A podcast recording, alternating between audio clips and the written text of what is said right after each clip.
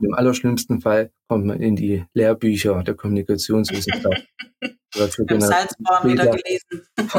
von Studenten besprochen, wie der KitKat-Fall mit Greenpeace. Im positiven Fall geht man sehr transparent mit dem Fall um und geht in Interaktion mit dem Sturm.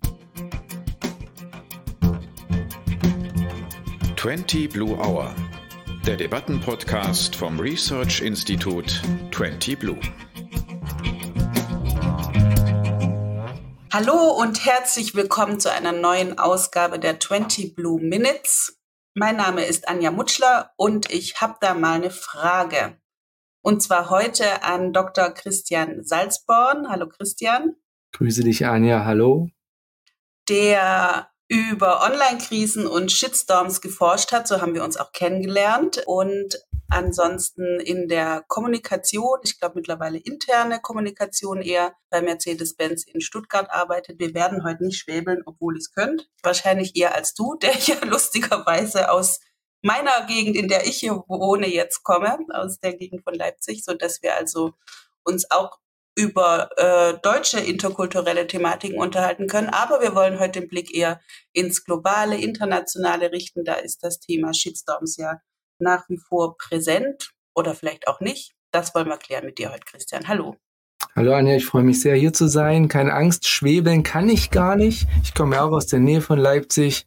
Also ich bemühe mich hier, das Hochdeutsche hochzuhalten. Genau. Und ähm, wenn ich schwäbele und du sechseln solltest, würden wir uns ja auch ganz gut verstehen ansonsten. Aber sag mir, Christa, mal am Anfang 2023, deine Doktorarbeit war, glaube ich, 2015 fertig. Mhm. Ähm, 2017 ist das Buch dazu rausgekommen. Wieso sollen wir 2023 überhaupt noch über Shitstorms reden? Ist das nicht out? Ich könnte kurz antworten. Das wäre dann, weil es Shitstorms immer noch gibt. Aber ich gehe kurz etwas ausführlicher drauf ein. Ich habe mir in Vorbereitung einfach mal bei Google Shitstorms 2023 angeschaut. Es kommen ungefähr 1,8 Millionen Ergebnisse. Das sagt natürlich noch nichts über deren Qualität aus, zeigt doch aber, dass das der Begriff zumindest durchaus noch eine Präsenz hat und weiterhin auch Teil des Internets ist. Und wie ich auch meiner Arbeit damals hervorgehoben habe, solange es das Internet gibt, im Sinne von Kommentarspalten, Social Media, Interaktionen und so weiter und so fort, wird es auch das Phänomen des Shitstorms weiterhin geben. Und das finde ich auch gut.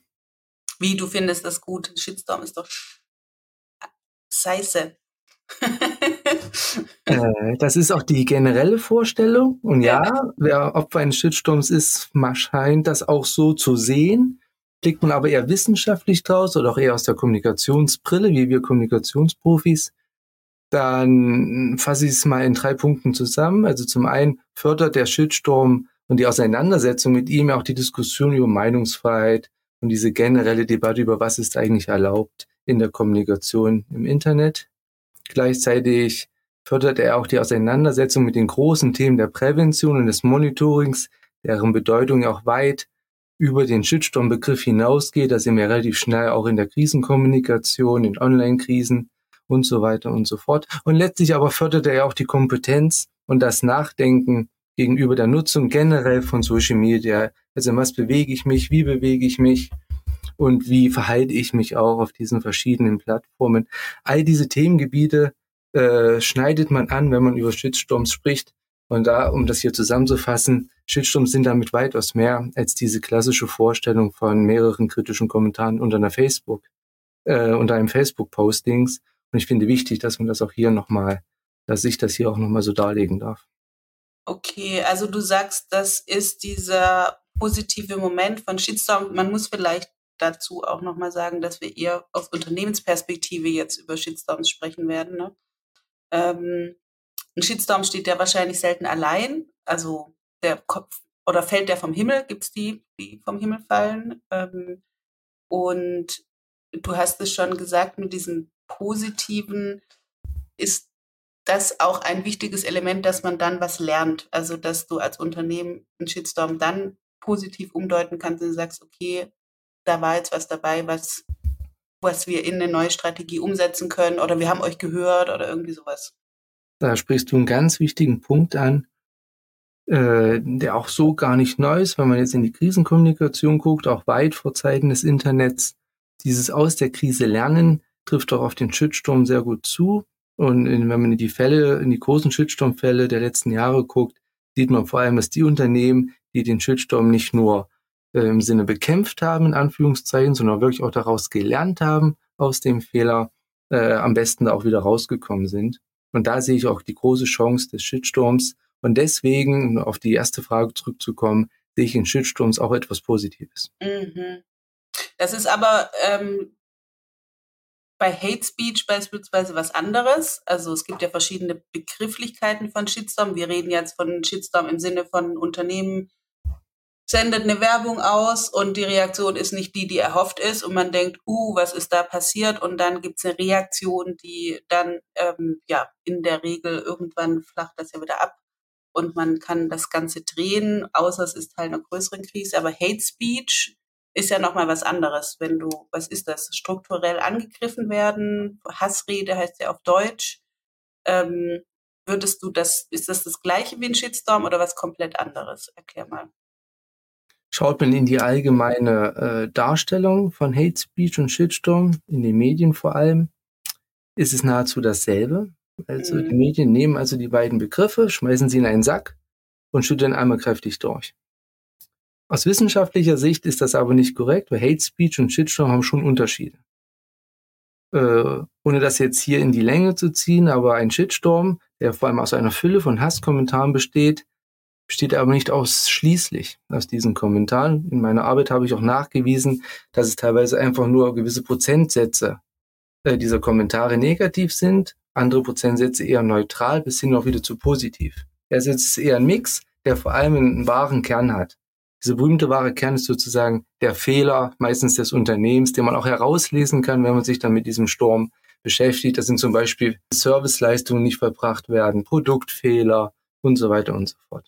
Der Hate Speech bricht diese neutrale, dieses positive Segment in den Kommentaren weg. Und es geht eigentlich wirklich nur noch ums Draufhauen, Hassen, Verunglimpfen und so weiter. Und das ist auch der große Unterschied. Von außen teilweise auf den ersten Blick nicht zu erkennen. Wenn man sich aber im Detail dann mit dem Fan auseinandersetzt, dann findet man die Unterschiede schon. Ja, krass. Also du bringst da, glaube ich, was Wichtiges auf den Punkt. Ich ähm, erinnere mich jetzt nur ganz spontan an Katapult, kennen ja wahrscheinlich einige, die jetzt kurz vor der Insolvenz waren. Das ist so ein ähm, Info, Info, ja, machen Infografiken zu allen möglichen Dingen und ist so ein neues journalistisches Format in Greifswald, also war auch so eine ganz tolle Gründung in einem Ort, an dem es eigentlich keine neuen Medien gibt und sind sehr schnell gewachsen und halt ein bisschen zu viel auch. Also haben angefangen, ganz viele Sachen zu machen und haben jetzt neulich, das fand ich sehr faszinierend, um die Insolvenz vorzubeugen, ganz krassen, transparenten Dialog angefangen mit ihren Nutzern. Die haben ganz viele tausende Nutzer auf Instagram. Und das fand ich sehr interessant, weil die haben natürlich auch äh, negatives Feedback bekommen. Wieso macht ihr das? Könnt ihr das nicht umstellen? Auf der anderen Seite haben diese Nutzer ihnen aber auch ganz viel geholfen. Das heißt, die haben dieses negative Feedback geradezu eingefordert, um zu lernen. Ähm, und ich habe tatsächlich da nämlich ganz selten diese klassische Hate Speech, ihr seid alle blöd und was soll das? Lasst mich in Ruhe oder noch schlimmere Sachen ne? ähm, gelesen, sondern diesen Moment an, an konstruktiver Kritik, äh, der war sehr stark ausgeprägt. Und das Unternehmen, das fand ich daran eben sehr interessant, hat es konstruktiv ein, hat es bewusst eingefordert und ähm, insofern war es gar kein Shitstorm, sondern sie haben gesagt, Leute, gebt uns jetzt mal offen Feedback. Wir kommen hier ohne euch auch nicht so weiter. Wir brauchen euch. Und ähm, ne, ein Hate Speech Moment wäre wahrscheinlich gewesen, hätten sie irgendwie versucht, immer heitere Welt zu spielen und wäre irgendwann komplett in den Keller gegangen, hätten sie wahrscheinlich ganz andere Kommentare bekommen, weil die auch immer ein bisschen auf der Kippe waren als linksgrün versifft. Also da hat man ja auch schnell mal so ein Hate Speech Moment drin in den Kommentaren. Das fand ich tatsächlich beeindruckend. Man kommt dann doch manchmal, also wenn ich müde bin, denke ich manchmal auch, was soll der Scheiß? Ich gehe raus, ich detoxe, ihr könnt mich alle mal, weil ich das Gefühl habe, es kommt alles so mhm. negativ einfach nur auf einen rein. Wie nimmst du das jetzt wahr als ähm, ja, Mensch oder Wissenschaftler? Ist das Internet, wenn du dich jetzt mit Shitstorms so lange beschäftigt hast, ein schlechter Ort? Sind wir hier Ist das einfach ein Ding, was wir besser abstellen sollten? Was ist deine Einschätzung? Also du hast mit deinem vorhergehenden Beispiel ja relativ viele Themen jetzt auch schon angesprochen, die jetzt auch gut zu dieser Frage passen. Ne? Mhm. Dein Beispiel zeigte schon, dass er gar nicht so schlecht sein kann, weil jetzt auch konstruktive Kritik ja auch einem Unternehmen oder auch einer Privatperson ja helfen kann, eben auch wieder zu lösen. Das ist so diese berühmte Weisheit der Masse, war früher auch sehr en vogue. Man spricht mittlerweile teilweise auch von der Dummheit der Masse. Wären wir jetzt wieder auf dem schlechteren Part des Internets. Äh, man muss natürlich auch andere Begrifflichkeiten, zumindest der Vollständigkeit habe, hier noch kurz einbringen. Wenn wir äh, über Shitstorms und Hate Speech reden, dann reden wir meistens auch über Verleumdung, Mobbing, äh, Diffamierungen, übler Nachrede und so weiter. Da sind wir dann auch in Begriffen, die auch rechtlich mhm. relevant sind. Äh, das heißt, dieser Sack, den ich vorhin angesprochen habe, wo man einfach alles reinschmeißt an Begrifflichkeiten, ist aus Kommunikationssicht äh, nicht nur nicht passend, sondern hat auch teilweise auch rechtliche Rahmenbedingungen, wo man wirklich auch differenzieren muss, was ist jetzt noch was. Es gibt kein Gesetz, was einen Shitstorm jetzt strafbar macht. Mhm. Interessanterweise auch nicht wirklich den Begriff Hate Speech. Aber die so. anderen jetzt auch hier genannten Begrifflichkeiten, da kennt man schon eher. Erst diesem Blickwinkel ist das Internet durchaus ein schlechter Ort. Aber äh, ein Optimist wie ich sagt grundsätzlich auch erstmal, ist es eigentlich nicht. Warum? Das Internet selbst ist ja nicht schlecht. Das Internet ist ja eigentlich die Summe aus Plattformen, Möglichkeiten, äh, die Summe von Einsen und Nullen, Algorithmen und zunehmend auch KI-Lösungen. Die Nutzer letztlich entscheiden ja, ob was auf diesen Plattformen passiert und was letztlich auch das Internet ist. Ne? Das ist diese Metapher, die man auch von der Pistole kennt. Die Pistole selbst macht noch gar nichts. Ne? Dann der, der sie nutzt und jemand damit ja, ist der schlechte. Mhm. Ist der schlechte Mensch. Und so ist es auch mit dem Internet. Ne? Letztlich ist das Internet ein Instrument und wir Nutzer entscheiden, ob es positiv oder negativ genutzt wird. Die Verantwortung liegt also wirklich bei jedem Einzelnen. Und ich konzentriere mich auch gern auf die positiven Segmente des Internets. Ne? Zum einen natürlich als Teil auch meines Berufs, weil wir natürlich auch in der internen Kommunikation auch sehr digital unterwegs sind. Zum anderen aber, weil ich da auch klare Chancen sehe im Bildungsbereich, ne? in im konstruktiven Umgang miteinander, in der Kommunikation. Also diese Grundgedanken, die man früher, als es auch so losging mit den Diskussionen, ich entsinne mich an die Anfänge meiner Arbeit, wo Blogs noch on vogue waren, wo das losging, wo Blogger und so weiter da auch wirklich Vorträge gehalten haben und die Vorteile gepriesen haben, sich auszutauschen und so weiter, äh, wo YouTube langsam losging. Äh, diese Elemente findet man heute auch. Was natürlich passiert, und jetzt sind wir bei einem ganz wichtigen Phänomen, auch bei Shitstorms, die Wahrnehmung des Internets äh, wird verzerrt. Warum? Weil Dritte, die darüber berichten, hier vor allem die Medien, aber auch äh, Social Media Nutzer, Blogger, äh, Influencer und so weiter, sich vor allem natürlich auch diese negativen Aspekte herausziehen. Ja. Ne, dieser, die Nachrichtenwert, hm. dieser Nachrichtenwert des Negativismus, den findet man natürlich sehr stark auch in der heutigen Zeit. Äh, einfach so so ein Hassfall oder lassen, dass die uns gerne auch Shitstorm oder Hate Speech nennen, äh, viel mehr Klicks bringt. Ne? Also wenn ein großes Unternehmen an den Pranger gestellt wird, ist das erstmal viel interessanter, als wenn er auch was Gutes macht. Ich hatte meine Arbeit auch in sehr spannenden Studie, die nachgewiesen hat, dass wenn eine negative Nachricht damals noch in Twitter, mhm. mittlerweile ja X, wo man die negativen Nachrichten vielleicht auch gar nicht mehr erzählen sollte, also eine negative Nachricht eingestellt wird in Twitter, sich innerhalb von Minuten verbreitet, man hat danach die positive Gegennachricht gebracht und die hat nach einer Woche nicht mal dieselben Klicks geschafft wie die negativen Nachrichten. Ne? Das heißt, wir Menschen scheinen auch sehr interessiert zu sein an solchen Informationen. Äh, und natürlich ist letztlich diese Summe dieser Informationen und dieser Fokus darauf führt dazu, dass wir manchmal das Gefühl haben, alles ist schlecht, alles ist böse. Äh, und ich plädiere immer dafür, innezuhalten und sich natürlich auch dem Positiven zuzuwenden. Ja, ich glaube, digitale Resilienz ist nochmal ein eigenes Thema. Ne? Das ist ein, äh, würde jetzt nochmal wie ein extra Podcast gehen, da gibt es ja viel zu, zu sagen. Du hast jetzt gesagt, 2015 Vlogs, Blogs, nein, Blogs ja vor allem und YouTube fing gerade erst an. Ja, 2011. Ja Bei uns jetzt eine in die Kommentare schreibt, war eher 2011. 2011, okay. Ähm, äh, die neuen Plattformen, hast du die auch im Blick? Ist da was anderes in Bezug auf Shitstorms? Also neu für jetzt alle, die, die wahrscheinlich gerade gehen, sind für mich TikTok, Snapchat. Ähm, dann hört es eigentlich auch schon wieder auf. Ja, das sind eigentlich die zwei, wo ich persönlich 44, dreiviertel Jahre alt ausgestiegen bin, ähm, deren Logik ich nicht mehr ganz durchschaue, das Lineare äh, gar nicht mehr durchblicke. Hast du da einen Einblick, wie die Shitstorms sich da verhalten oder ich, ich gebe dir ein Beispiel, welche Plattform ich noch untersucht habe in meiner Arbeit. Da war noch Google Plus dabei. Nur mal um zu zeigen, wie schnell, sich, wie schnell sich das Social Internet wandelt. Das war ja in die Zeit von 2011 bis 2014 so roundabout, als die Arbeit mhm. entstanden ist. Und ich selbst äh, bin auch nicht in TikTok, Snapchat und Co. Äh, das wird mir vielleicht später meine Tochter nochmal erklären. Das liegt aber einfach darin, dass einfach mein, mein Nutzungsfokus natürlich auch für diese Plattform einfach nicht relevant ist. Ne? Also ich mhm.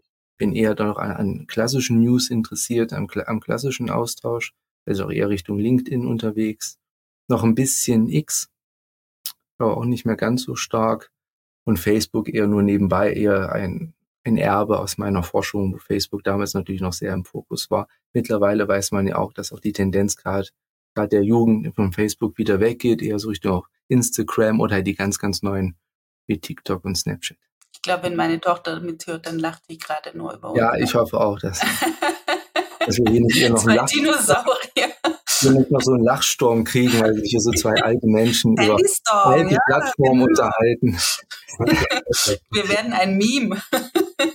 also ich glaube allerdings, und das ist natürlich nur die These, weil ich es natürlich wissenschaftlich jetzt noch nicht beweisen äh, kann, na, vielleicht erhebt ja mal einer, dass der Ursprungsgedanke des Shitstorms, also diese Anhäufung von Kommentaren in der Differenzierung, wie sie vorher noch dargelegt wurde, in diesen Plattformen genauso funktionieren würde. Weil der Shitstorm in, in Definition genauso ist. Äh, und auch ja. die Differenzierung des Hate Speech genau da wieder eintreffen wird. Was natürlich passieren kann, dass die, die Arten des Shitstorms, also die Arten dieser Äußerung sich ändern, weil einfach die Möglichkeiten sich ändern. Früher war es halt sehr textlastig, wenn man jemand mhm gegen jemanden mhm. schreiben wollte. Mhm. Jetzt äh, hier auch im Sinne von, von Mikrokommunikation, also Likes, Herzen, Smileys, böse mhm. Smileys, kann man ja schon fast sagen, dass ein 400 böse Wut-Smileys ja auch schon eine Art Shitstorm ist. Hat noch keiner ein Wort geschrieben. Aber wenn ich unter meinem Beitrag nur noch böse Smileys habe, dann ist das vielleicht mhm. auch eine Intention, ne? Und halt Mini-Shitstorm, halt ein Smiley-Shitstorm oder wie man die dann nennen will, ne? Ja. Also das wird es weitergehen, weil diese letztlich Meinungsäußerung, egal ob ich dafür jetzt Text nutze, ein Smiley oder vielleicht sogar noch ein Video drehe, um ihm da was zu sagen, das ist letztlich dasselbe. Der ja. ist bleibt. Also meiner Wahrnehmung nach ist es auch, äh, wir jetzt bei 20 Blue machen ja Kulturchecks, Intercultural Checks oder vorbereiten für Kampagnen auch immer wieder Prüfungen um sensible Themen zu identifizieren. Es wird nicht leichter. also du hast durch eine sehr aufgeklärte Social Media Nutzergemeinschaft auch eine sehr hohe Sensibilität, die in, du sagst es schon, Mikro, also Microtribes, in die du dann rein kommunizierst, äh, wenn du nicht aufpasst und sozusagen da eine bestimmtes Fat-Shaming, Pinkwashing, Greenwashing, da gibt es ja verschiedene Ausdrücke, ähm, also bestimmte Codes verletzt, die dort in dieser Mini-Gemeinschaft gelten, kannst du als Unternehmen, wenn du sagst, okay, das ist eigentlich auch eine Zielgruppe, die ich mitgemeint habe, ein Problem bekommen. Also über Diversität eine Werbekampagne zu machen, schwierige Sache.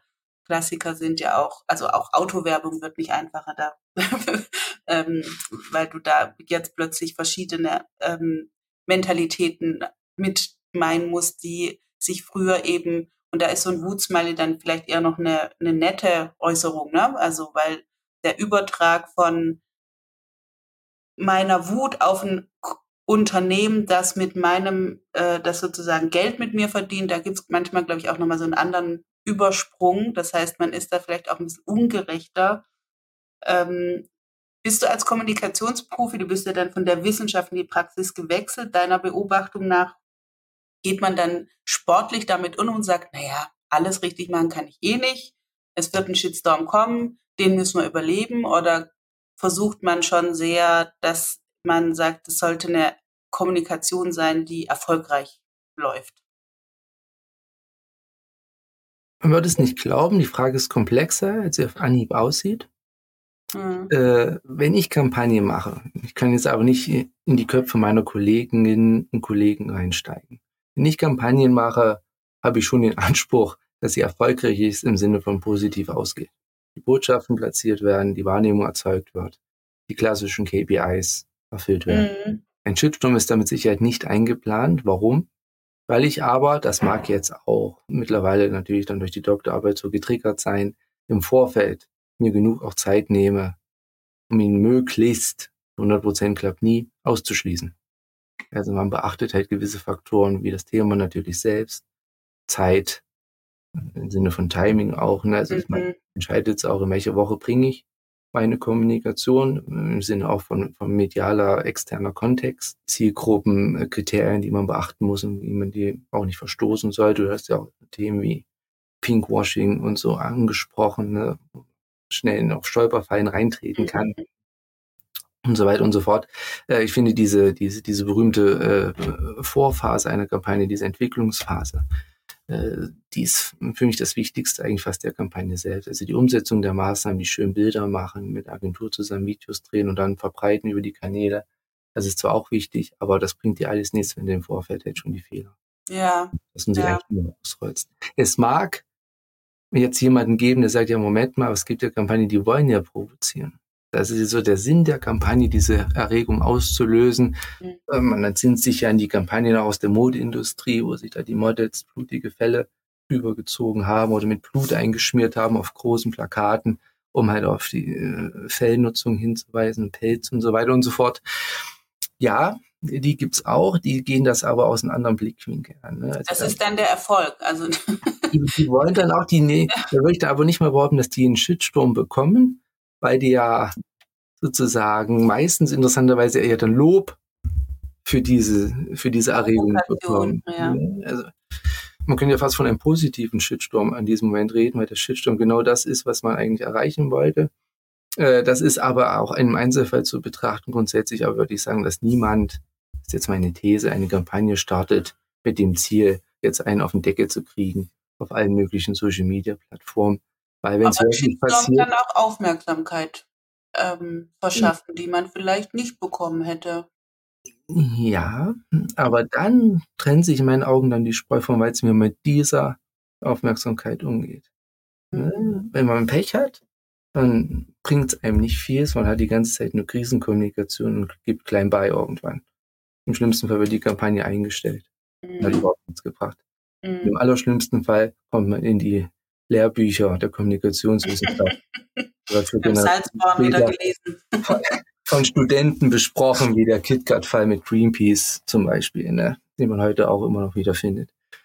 Äh, Im positiven Fall geht man sehr, sehr transparent mit dem Fall um und geht in Interaktion mit dem Sturm, mit den Akteuren dahinter äh, und holt vielleicht sogar was Positives wieder raus, was die eigentliche Kampagne nicht geschafft hätte. Das ist aber dann wirklich auch schon der heilige Gral.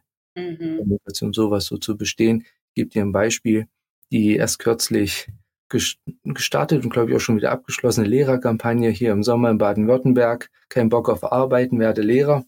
Hat sie ja auch in die auch nationale Presse geschafft. Ich habe das Poster auch, als ich aus meinem Sommerurlaub zurückkam, am Flughafen gesehen. Habe selbst gar nicht ganz verstanden, welche Botschaft mir diese, dieses Plakat dann wirklich senden will. Es gab entsprechend ja auch Kritik also auch öffentliche mhm. Kritik, auch von Lehrerverbänden und so weiter und so fort. Äh, die, die Kampagnenverantwortlichen, jetzt ja hier bei uns auch das Ministerium, hat es dann begründet und hat dann am Ende aber auch die Kampagne adaptiert, also angepasst, etwas abgeschwächt auch. Hat sie jetzt nicht komplett runtergenommen. Aber ich unterstelle hier, diese Kritik war nicht geplant. Man hatte wirklich das, was man da drauf gedruckt hat, ernst. Aber die waren doch dann zufrieden, glaube ich, mit dem Ergebnis, insofern, dass sie, glaube ich, schon Menschen erreicht haben. Aber das, gut, da rede ich jetzt so ein bisschen jenseits von Zahlen. Jetzt in die, ja, Monitort, ne? Ich könnte jetzt auch sagen, manchmal hat man auch einfach Glück. Ne? Ja. Sommerloch. Ja. ja. Monitoring ist so ein Thema. Also äh, in Bezug auf das ist ja, kannst ja gleich nochmal ein bisschen was zu sagen, was Monitoring ist. Die meisten werden es wissen, aber vielleicht einige, die zuhören, noch nicht so genau. Ähm, verbunden mit der Frage, ob du einen Eindruck hast, im Lauf der Zeit, digitale Kommunikation ist ja mittlerweile fast schon Standard. Also ich habe den Eindruck, es dreht sich um, digital first und dann macht man ab und zu mal noch ein Event, Print oder ähnliches. Ähm, also gibt es auch eine Routine, so Shitstorms zu vorzubeugen, zu tracken oder dann auch ähm, abzuwehren? Wie würdest du sagen, es gibt so eine Seniorship Shitstorm mittlerweile bei den Unternehmen oder ist es immer wieder das neue Bangen und im, ja, große Unsicherheit? Hättest du die Frage 2011 gestellt oder so, äh, wäre die Antwort in Sicherheit gewesen, dass viele Unternehmen das alles so, diese, diese Einstellung gegenüber Monitoring und Präventionsmaßnahmen nicht haben. Das wurde mhm. damals auch wissenschaftlich nachgewiesen. Jetzt behaupte ich schon, und ich komme nachher auch noch mit ein paar Zahlen, dass das Monitoring schon angekommen ist. Also sei es nur in einer gewissen Sensibilität bei den Akteuren, die einfach verstanden haben, dass die Social Media, die nun wirklich auch Alltag geworden ist und jetzt auch wirklich mehr neu sind, auch in vielen Kommunikationsstrategien, äh, natürlich auch negative Folgen haben können. Ne? Und dass das in den Kampagnen entsprechend vorausgeplant wird. Äh, wie, wie äußert sich das? Äh, nicht nur durch klassische Monitoring-Systeme, die man sich natürlich auch vor allem auch extern einkaufen kann. Da gibt es natürlich auch sehr professionelle Anbieter, ne, die mhm. Tracking-Systeme mitbringen. Äh, es äußert sich vor allem aber auch durch sehr intensive Feedback-Schleifen, Abstimmungsrunden, intern in den Unternehmen, mit der Agentur, mit natürlich den Verantwortlichen auch im Unternehmen, äh, Social Media Manager, mit dem Kommunikationsmanager, mit dem Manager von HR, kommt immer aufs Thema, ne, mit dem Manager von Finance, ne, also dass man wirklich auch die Fachbereiche sich mit der Kommunikation zusammentun und halt die Themen, die nach außen getragen werden, entsprechend ihrer Schwerpunkte auch zu besprechen, also dass man diese Sensibilisierung schon in der Kampagnenentstehung, wie ich es ja auch vorhin hatte, wie es mir auch zum Beispiel wichtig ist, auch wirklich hat. Mhm. Nämlich auch eine Art Monitoring, also durch dieses Bewusstsein, was könnte ich falsch machen und wie kann ich es verhindern. Das stimmt. Ja. Klassisches Monitoring äh, hat Definitionen, ist ja wirklich die, was wird über mein Unternehmen auf den verschiedenen Kanälen erzählt. Mhm. Also der klassische Ansatz, in dem man einfach trackt. Ganz berühmt war damals das Tracking, also der, der Sentiments, also positiv, negativ, neutral. Äh, die damaligen Tools waren sehr ungenau, also war sehr viel neutral, ne, weil natürlich die, die, die menschliche Sprache unheimlich viele Nuancen besitzt. Ne. Das, man kann so ein Tool, konnte man vor allem damals ja nur mit Wörtern füttern und die haben diese Wörter eigentlich mehr oder weniger ja, ja, ja, ja. Nie haben sie nicht verstanden. Ja. Humor haben sie nicht verstanden, mhm. teilweise, ne, und haben es einfach zum Beispiel negativ zugeordnet. Das heißt, es gab immer noch Menschen, die mussten dann die, vor allem die negativen Fälle nochmal angucken. Mhm. Ne? Und da wird auch die Neutra-Fälle nochmal angucken. Ähm, das war natürlich ein bisschen umständlich. In meinen Augen jetzt, durch die Technologien, Stichwort hier natürlich auch KI, ist das ein Quantensprung in der Spracherkennung. Ja. Wir werden mit Sicherheit in Zukunft noch viel mehr sehen. Und ich bin sicher, auch immer mehr Unternehmen werden sich diesen Technologien bedienen. Warum? Weil sie immer billiger werden.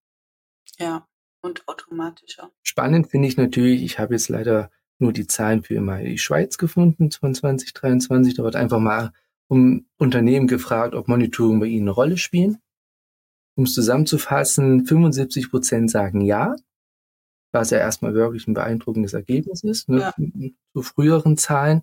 Spannend aber hier, dass von diesen 75 Prozent 45 Prozent aber ausschließlich auf Gratis-Tools zurückgreifen. Was ich wieder sehr spannend finde, weil es ja zeigt, entweder nehmen Sie Monitoring, Sie wissen zwar, was es ist und wollen es auch nutzen, aber so richtig wichtig, dafür Geld auszugeben, ist es Ihnen dann auch wieder nicht, was natürlich dann auch klar deutlich macht, welche Qualität des Monitorings Sie dann auch nutzen. Mhm. Sie haben das Geld dafür nicht, würden aber gerne oder es interessiert Sie wirklich nicht. Und Sie schleppen es halt mit, weil auch so ein Social Media Manager da jetzt drum gebeten hat, es einfach mal mitzumachen. Na, also, diese Zahl ist in meinen Augen noch zu groß. 45 Prozent gratis Tools. Ich will jetzt ja. keine Werbung für Monitoring-Anbieter machen, aber professionelles Monitoring verlangt halt auch einen gewissen Aufwand und am Ende wahrscheinlich auch ein gewisses Budget. Ja. Wir reden ja schon so lang und intensiv. Jetzt wollte ich dich eigentlich nach deinen Top 3 Shitstorm Fails fragen. Jetzt musst du dich auf einen beschränken. ja. Oder schnell reden. ich will schnell. okay. Also ich mache drei Stück, die bewusst drei verschiedene Facetten haben. ING Dieber, Shitstorm, der berühmte mit Nowitzki und der Wurstscheibe. Auch, hat es auch in die Literatur geschafft. Warum habe ich den gewählt? weil es ein sehr schönes Beispiel ist, wie er in den Medien als Shitstorm dargestellt wird, der das Unternehmen aber selbst gesagt hat, das war für uns keiner. Also klassisches Beispiel für den berühmten konstruierten Shitstorm, der nur in der Medienwelt herrschte, aber für das Unternehmen gar keiner war. Der zweite Fall ist der berühmte McDonalds-Fehl, aus 2012, worum den, den gibt's bis heute. Der Hashtag McDonald's Stories damals, McD Stories, war einer der ersten war, wo Hashtag nach hinten losgegangen sind. McDonald's hat einfach aufgerufen, schickt uns über McD mhm. Stories eure schönsten Geschichten. Was ist passiert? Über den Hashtag kamen die schlimmsten Burgerbilder, eklige Filialen und so weiter und so fort. Äh, und du kriegst natürlich diesen Hashtag bis heute nicht aus den Social Media raus. Und der dritte und letzte, Schlecker for You vor Ort, auch ein Klassiker der Kommunikationswissenschaft. Warum? Er war Teil einer größeren Imagekrise. Also dieser Shitstorm hat mit Sicherheit okay. nicht dazu geführt, dass Schlecker bankrott gegangen ist, aber er hat mit Sicherheit dazu geführt, dass sozusagen der Weg in die Insolvenz äh, unterstützt wurde und letztlich auch der letzte Funken Reputation des Unternehmens danach hin war. Und danach vier Wochen später haben sie auch Insolvenz angemeldet. Ja, hier mhm. war der Shitstorm Teil einer größeren Krise, was ja auch ein ganz wichtiger Faktor ist. Ja, ja. So, jetzt atme ich wieder. Das war schnell. Das war wirklich schnell, vielen Dank. Ja, ich wollte noch, ähm, weil mich das so ein bisschen umtreibt, gerade vor dem Hintergrund der aktuellen Weltkrisen, kann man ja schon sagen. Also man schlägt die Augen auf und es ist wieder irgendwas anders als vorher und auch in einem Ausmaß, dass man nicht sagen kann, jo, muss mich nicht interessieren. Also so viel jetzt wie am letzten, den letzten sieben Tagen über diesen Nahostkonflikt habe ich, glaube ich, die letzten 20 Jahre nicht. Aber ich wollte es verstehen, weil ich den Eindruck habe, man muss es jetzt gerade auch, man muss ganz viel verstehen. Und vor dem Hintergrund müssen Unternehmen ja immer noch kommunizieren und immer noch international ähm, agieren das stelle ich mir tatsächlich super schwierig vor gerade. Ähm, und jetzt natürlich auch mit Blick auf, auf Online-Krise und Shitstorm, hast du da irgendwie einen Eindruck, gibt es überhaupt noch globale Kampagnen? Kann man, kann man überhaupt noch was global ausrollen? Vielleicht bin ich da jetzt auch irgendwie altmodisch und sage, es gibt noch globale Kampagnen. Du sagst vielleicht, nee, das gab es noch nie. Aber äh, jetzt gerade finde ich es sehr, sehr augenfällig, dass man als Unternehmen doch eigentlich, egal in welches Land du gehst, erstmal super umfassend vorher gucken musst, was geht überhaupt noch. Wie siehst du das? Äh, ich gebe dir völlig recht, die letzten Tage äh, sind wirklich dramatisch gewesen und verschärfen natürlich auch die Herausforderungen für Kommunikationsmanager, die, die zumindest in diesen Bereichen dann auch unterwegs sind. Mhm. Äh, generell waren globale Kampagnen aber schon immer schwierig. Dafür muss es auch keinen Krieg geben, ne, um mhm. da ein Fettnäpfchen zu stoßen. Ähm, sie gibt es auch bis heute noch, wenn man sie zumindest so definiert, dass eine speziell natürlich globale Marken, also sie das Interesse haben, ihre Marke natürlich weltweit zu etablieren. Also reden wir auch nicht nur von Automobilherstellern, auch Coca-Cola zum Beispiel, Microsoft, Google, großen Tech- äh, und Konzerne natürlich, die auch weltweit unterwegs sind, weil sie sich ja auch präsentieren die gibt's natürlich, weil diese, diese Dachbotschaft, die muss ja platziert mhm. werden. Der Markenkern muss ja in jedem Land ungefähr gleich bleiben. Für was steht das Unternehmen? Wie man es aber umsetzt, das ist dann lokal unterschiedlich. Das ist jetzt hier der Fachbegriff der Lokalisierung, also ein global geplanter Ansatz, der letztlich aber lokal unter, unter Beachtung lokaler äh, Kriterien auch umgesetzt wird. Und da geht's dann wirklich ans Eingemachte.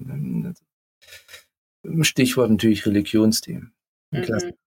Stichwort aber auch äh, Geschichtsthemen. Also gefährlich ist es immer, Personen aus der Geschichte zu nehmen, wenn man sich nicht absolut sicher ist, dass da auch wirklich nichts Negatives dabei rauskommt. Ne? Weil nicht verschiedene Zielgruppen mit so einer Person auch unterschiedlich äh, ja, Erinnerungen mitbringen. Ne? Für einen ist es der Held, für die anderen dann eher der, der nicht so Held.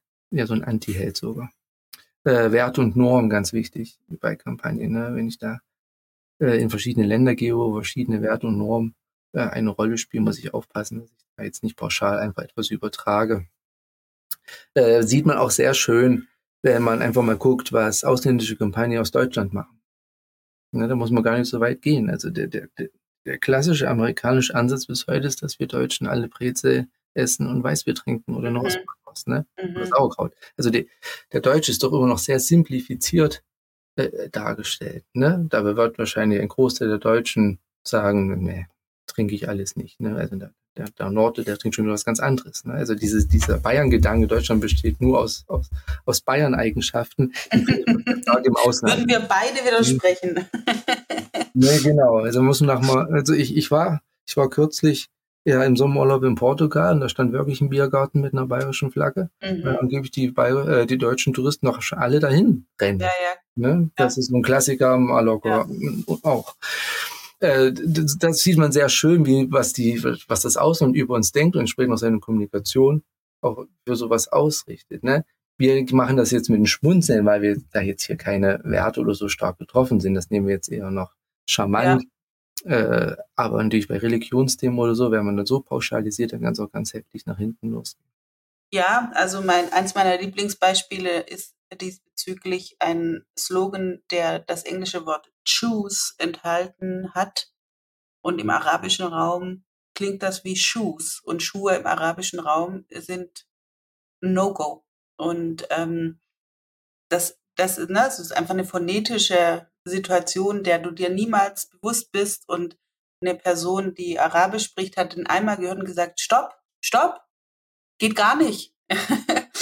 Und ähm, davon gibt es natürlich sehr, sehr viele Beispiele. Ich ich glaube auch nicht, dass wir das heute klären oder um es jetzt schon mal anzuteasern, da machen wir gerade eine Recherche dazu, die wir auch gerne Anfang des nächsten Jahres veröffentlichen und auch Menschen noch befragen wollen, wie sie eigentlich mit diesen aktuellen Herausforderungen im Bereich Internationalisierung von Kommunikation umgehen. Ich glaube, da ist einfach gerade auch ganz viel in Bewegung. Zum Beispiel, wie gehe ich mit Haltung um? Ne? Also man hat ja auch als Unternehmen Werte und dann clashen die massiv. Stichwort Toleranz, Stichwort Menschenrechte, ganze Nachhaltigkeit. Du musst in der Nachhaltigkeit ganz viele Dinge einhalten. Plö plötzlich, wenn du mit chinesischen Lieferanten, also ne, tausend von solchen Herausforderungen warten da. Ähm, also das mal als kleiner Teaser für alle, die zuhören. Und insofern können wir das wahrscheinlich heute gar nicht so abschließend beantworten, aber ich finde es schon mal interessant, dass du sagst, okay, Lokalisierung, dass man also tatsächlich mit Bedacht guckt, die globale Dachbotschaft in den regionalen Räumen anzugucken und das auch mit, mit wirklich viel Vorabwissen nochmal durchspielt, ähm, ist wahrscheinlich besonders wichtig für Themen, wo viele KonsumentInnen betroffen sind, die sich auch äußern können, nehme ich jetzt mal an. Das ist wahrscheinlich ein Bereich ganz so entscheidend, oder? Also weiß ich jetzt nicht, aber glaube, ähm, hängt auch von der Art ab der, des Produkts, das du vermarktest. Ähm, ja. Ich würde sogar sagen, also bevor jetzt hier wieder die kritischen Kommentare kommen, das Thema Lokalisierung ist natürlich jetzt nicht neu. Das habe ich auch schon vor vor Jahren bei Smart bei meinen eigenen Kampagnen bedenken müssen. Mhm. Wichtig aber ist ein anderer Punkt. Ja, was wir schon angesprochen haben, die Themen werden einfach ähm, risikobesetzter in den gewissen Ländern und wo auch nicht, müssen nicht nur die Konflikte ausbrechen, ne, aber es gibt halt immer so ein Grundrauschen, wo man so aufpassen muss. Ne? Ja. Alles gerade also alles ein bisschen doof und äh, alles sind so ein bisschen auf Krawall aus. Wichtig ist noch ein ganz anderer Punkt, dass man ja fragen muss, wenn ich über Lokalisierung rede, rede ich auch über lokale Umsetzung. Ja, was bedeutet eigentlich dann noch lokal? Mhm. Gibt's ja wenn ich eine Social Media Kampagne mache, klar kann ich sagen, ich spiele das nur auf dem italienischen Markt aus. Klar kann ich sagen, ich spiele das, die andere Variante auf dem französischen Markt aus. Schon wegen der Sprache, muss sie eh anders aufbauen. Wer sagt mir aber, dass die sich nicht untereinander die Postings teilen äh, und diese Grenzen vermischen? Also eine lokale Kampagne ist schon in heutigen digitalen Zeiten, und dann sind wir ja auch wieder beim Shitstorm-Thema, ne, mhm. ein sehr weicher Begriff geworden, weil keiner weiß doch, ob die Themen nicht weitergeroutet werden. Irgendeiner sagt, äh, ich fühle mich hier nicht angesprochen, das geht gar nicht und schickt es dann ins, ins, andere Land rüber und so, so verselbstständigen sich plötzlich eigentlich lokal gedachte Kampagnen. Ne? Und nur kriege ich plötzlich doch einen Shitstorm, meine französische Kampagne in Italien nicht gefällt, so nach dem Motto. Ne? Das ist dann das Problem, ja, äh, wo man dann wirklich auch als, als Unternehmen da entsprechende Herausforderungen hat, was natürlich auch dazu führt, dass Kampagneninteresse in meinen Augen auch sehr weich gespült werden, um genau diese Risiken natürlich auch zu umgehen. Ja, das finde ich tatsächlich auch. Aber wenn du jetzt in die Zukunft guckst und sagst, naja, so eine schöne Kampagne, die sieht gut aus, als würde die aus deiner Sicht denn enthalten?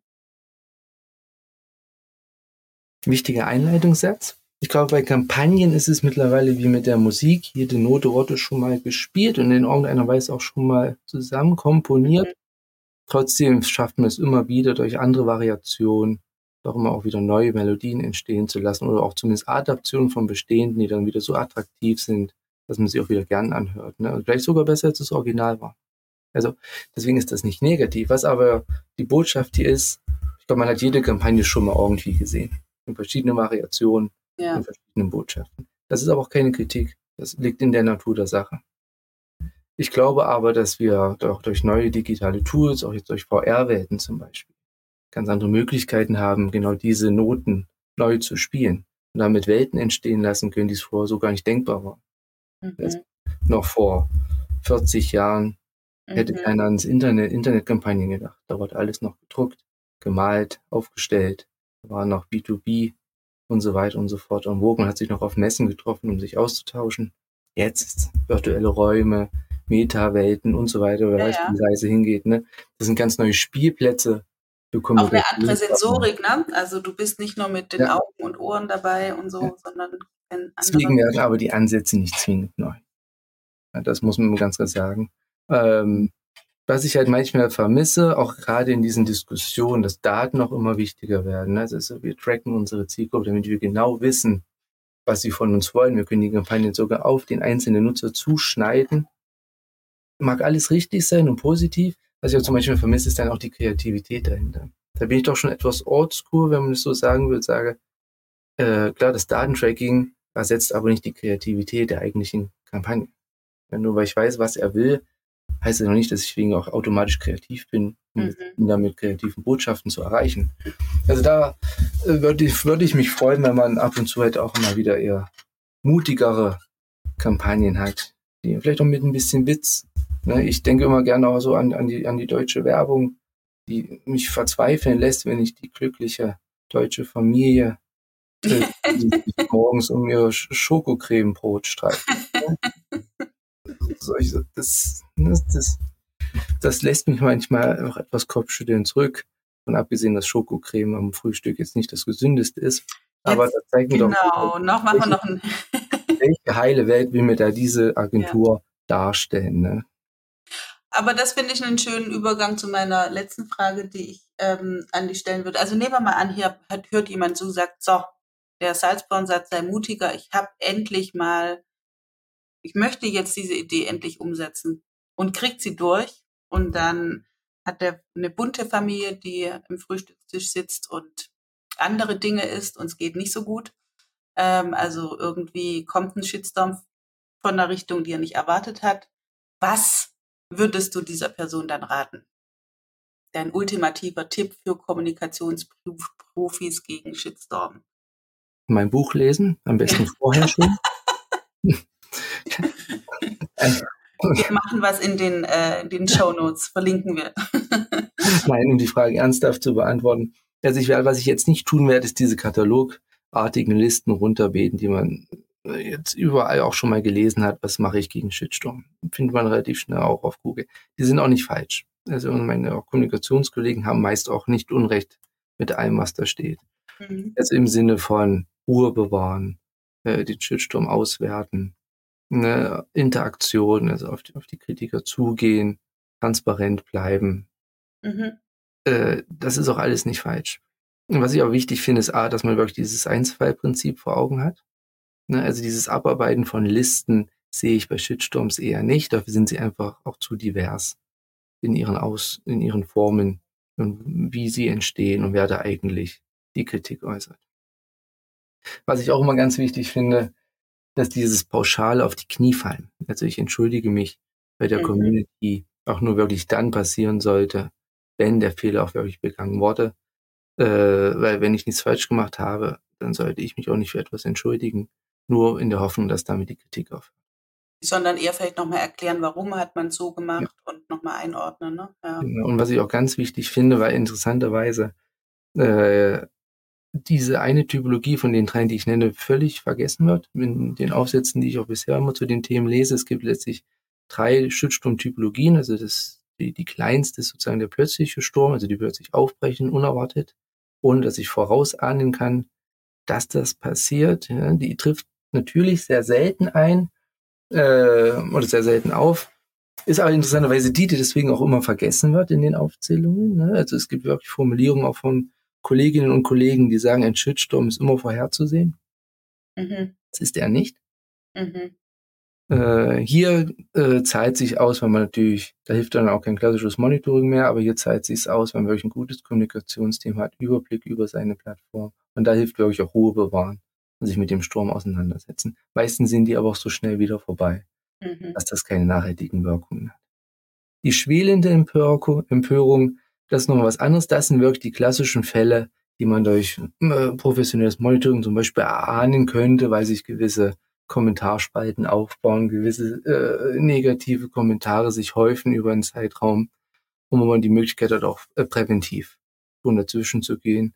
So im Sinne, der beste Schildsturm ist der, der nicht passiert. Und der letzte, und das ist der gefährlichere, der auch der komplexeste ist, mhm. wird auch relativ wenig thematisiert, interessanterweise, ist der gesellschaftliche Pranger. Das bedeutet das, Shitstorms sind hier nicht mehr allein, sondern sie sind Teil einer größeren Krisenlage. Mhm. Und da ist die Gefahr, dass ich nur den Shitstorm bekämpfe, die Krise aber außen vor lasse. Denn wenn ich das Feuer lösche, bleibt ja der Waldbrand trotzdem noch. Okay. es ist ja eher wichtiger, sich der Krise dann zu nähern und diese wirklich zu bekämpfen und den Shitstorm dann eher als Nebenschauplatz zu betrachten. Sonst kommt der nächste ja auf dem, folgt auf dem Fuß. Richtig, weil der gesellschaftliche Pranger hat einen großen Nachteil, das macht ihn so gefährlich. Das Thema, selbst wenn ich den Shitstorm beendet habe, bleibt in der gesellschaftlichen Wahrnehmung. Also ich gebe dir Beispiele. Sexismus geht immer. Mhm. Ne, äh, Greenwashing, mhm. Natur- und Klimaschutz, Menschen, aber auch Tiere. Ne, also, ist dann der Moment, wo man auch sucht nach Fehlern. Also das ist, glaube ich, immer ein bisschen. Die Peter ja. ist bekannt, immer mal wieder auch sehr öffentlich wirksam auf entsprechende Verfehlungen auch bei, mhm. hinzuweisen. Äh, und da kann man auch immer wieder als Unternehmen in dieselben Shitstorm tappen weil man teilweise zum Beispiel nicht aus dem Schildsturm lernt. Oder eine Ampelregierung, die hat, glaube ich, gerade auch so ein bisschen ein Problem. Also, weil vieles macht sie ja gar nicht so falsch, aber sie steht ein bisschen am Pranger und jedes Wimpernzucken wird irgendwie, also im Sinne von man, dieses gesellschaftliche Pranger heißt, man sucht nach Themen. Ähm, und es bezieht sich, glaube ich, auch tatsächlich nicht nur auf Unternehmen, sondern auch Behörden oder äh, staatliche Einrichtungen sind von Shitstorms betroffen. Und auch Privatpersonen. Das wäre jetzt ein Podcast für sich, aber der Vollständigkeit halber gut, dass du es ansprichst. Shitstorms gegenüber Privatpersonen haben natürlich nochmal eine ganz andere Auswirkung. Mhm. Ein Unternehmen hat meist ein professionelles Kommunikationsteam, die haben äh, professionelle Agenturen teilweise im Hintergrund, die ihnen helfen, da entsprechend professionell vorzugehen. Im Idealfall bearbeiten sie die Krisenkommunikationshandbücher. Mhm. Privatpersonen haben all das nicht. Und da sind wir auch ganz schnell in der Ecke auch von Hate Speech, Verleumdung, Diffamierung bis hin zum Cybermobbing. Die Fälle die extremsten vor allem kennt man auch aus den Medien. Das ist ein ganz anderer Faktor, weil es meistens auch in die psychische Ebene geht der Menschen. Ne? Äh, und das ist in meinen Augen die gefährlichsten Folgen dieses bösen Internets, wie wir es auch vorhin besprochen ja, haben. Das stimmt. Ja. Ja, wäre nochmal ein echt spannendes Thema, glaube ich. Aber jetzt sind wir am Ende und ich habe gelernt, Shitstorms müssen nicht nur schlecht sein. Ich habe gelernt, ähm, Shitstorms gibt's auch heute noch, äh, sind durchaus normalisiert, wenn man das so sagen darf. Ich glaube, früher war auch, es war auch häufiger, dass über Shitstorms berichtet worden ist. Heute kriegt man vielleicht gar nicht mehr so vieles mit. Ich fand es witzig, diese Mini-Shitstorms mit den Wut-Smileys, da steht wohl auch was dran. Und eben diese wichtige Unterscheidung, wen trifft es und das gute Vorbereitung und sich da einfach auch offen stellen und, und mit wachem Blick unterwegs sein, schon mal zumindest jenseits des plötzlichen Sturms eine sehr gute Art und Weise, ich Shitstorms vorzubereiten. Ja, daher lass mich doch am Ende den vorhin genannten Satz erweitern. Also der beste Shitstorm ist jetzt nicht nur der, der nicht entsteht, sondern ich glaube, in den heutigen Zeiten, wo man halt nicht zu 100 Prozent ausschließen kann, dass er entsteht, ist der, aus dem man jetzt sich die Chancen ableitet und gestärkt herauskommt. Ich glaube, diese Formulierung ist mhm. pragmatischer und realistischer, wenn man wirklich aktiv auch im Internet unterwegs ist. Christian, da hast du jetzt all jenen hoffentlich geholfen, die vielleicht verzweifelt vor einem Rechner im Lauf der nächsten Zeit mal sitzen und denken, oh nein, ich wollte nur eine schöne Werbung schalten und nun das. Ähm, Das geht da vorbei und zweitens kann man draus viel lernen. Wunderbar. Ich habe viel gelernt heute von dir, Christian. Grüße nach Stuttgart. Danke dir.